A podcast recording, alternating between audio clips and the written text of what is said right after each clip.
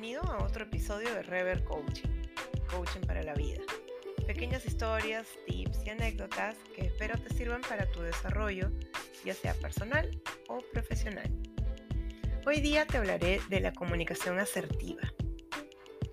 Este término se puso de moda hace ya varios años a nivel corporativo.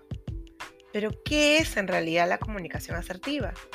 A veces las personas creen que comunicarse de manera asertiva es hablar bonito o ser suaves al decir las cosas o usar el famoso sugar coat, la capa de azúcar, para endulzar lo que dicen. Y pues eso no es comunicación asertiva. En mi artículo de Facebook y LinkedIn de esta semana podrás ver los gráficos que te voy a explicar, pero de igual manera te los explico aquí. Imagina un gráfico de Venn en donde hacia el lado izquierdo estamos listando las cosas que son agresivas, como por ejemplo no escuchar a tu interlocutor, imponer tu punto de vista y no empatizar. Hacia el lado derecho están las acciones pasivas como complacer a los demás, no tomar responsabilidad o buscar agradar a la persona con la que estás interactuando. En la convergencia, en el centro, entre ambos, se encuentra la comunicación asertiva.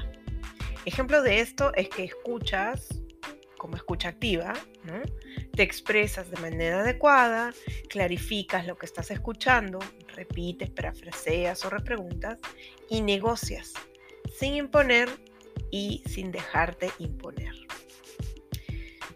Como podrán escuchar, la comunicación asertiva es el punto medio. Es donde expresamos de manera correcta educada pero firme y clara lo que estamos pensando o sintiendo. Requiere de un dominio de nuestras emociones y de escoger las palabras y entonación correctas. Implica respetar los pensamientos y creencias de otras personas a la vez que se defienden los propios.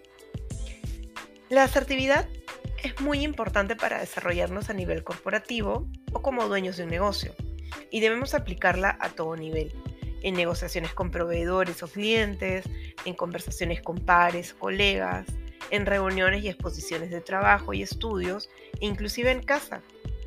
Es importante que trabajemos en ellas porque nos dará mayor fluidez al comunicarnos y también mejores resultados con nuestros interlocutores, sobre todo con quienes no estamos de acuerdo sobre el tema que vamos tratando. Ser asertivos nos va a beneficiar en muchos ámbitos, pero a nivel personal te puede aportar lo siguiente. Mayor control sobre tu vida. Podrás poner límites sin culpa. Cultivar relaciones. Podrás discutir o no estar de acuerdo, pero expresarlo de manera honesta. Generarás una buena imagen positiva, como una persona que maneja sus emociones en cualquier entorno. Y te posicionarás como el líder que quieres ser, predicando siempre con el ejemplo escuchas, razonas y luego respondes. Si a este punto no te queda claro si eres asertivo o no, te doy algunos ejemplos. ¿Eres asertivo? Sí. ¿Ofreces feedback o críticas constructivas? ¿O buscas consensos a pesar de las discrepancias? ¿No eres asertivo? Sí. ¿Le gritas al mesero que trajo mal tu pedido? ¿O no expresas lo que te incomoda o te molesta? Si eres un comunicador asertivo, te felicito. Es un arte difícil de aplicar de manera constante y consistente. Si consideras que aún no lo eres, podrías poner en práctica lo siguiente. Acá te daré tres tips básicos, recontra básicos que puedes aplicar. Primero, aplica el comprendo eh, o, sus o sus similares en estas situaciones. Por ejemplo, Comprendo que necesites que este reporte esté listo hoy, pero aún la información no está disponible. Bla, bla, bla. Entiendo que te frustre no poder avanzar más esta semana, pero los procesos internos, bla, bla, bla, bla.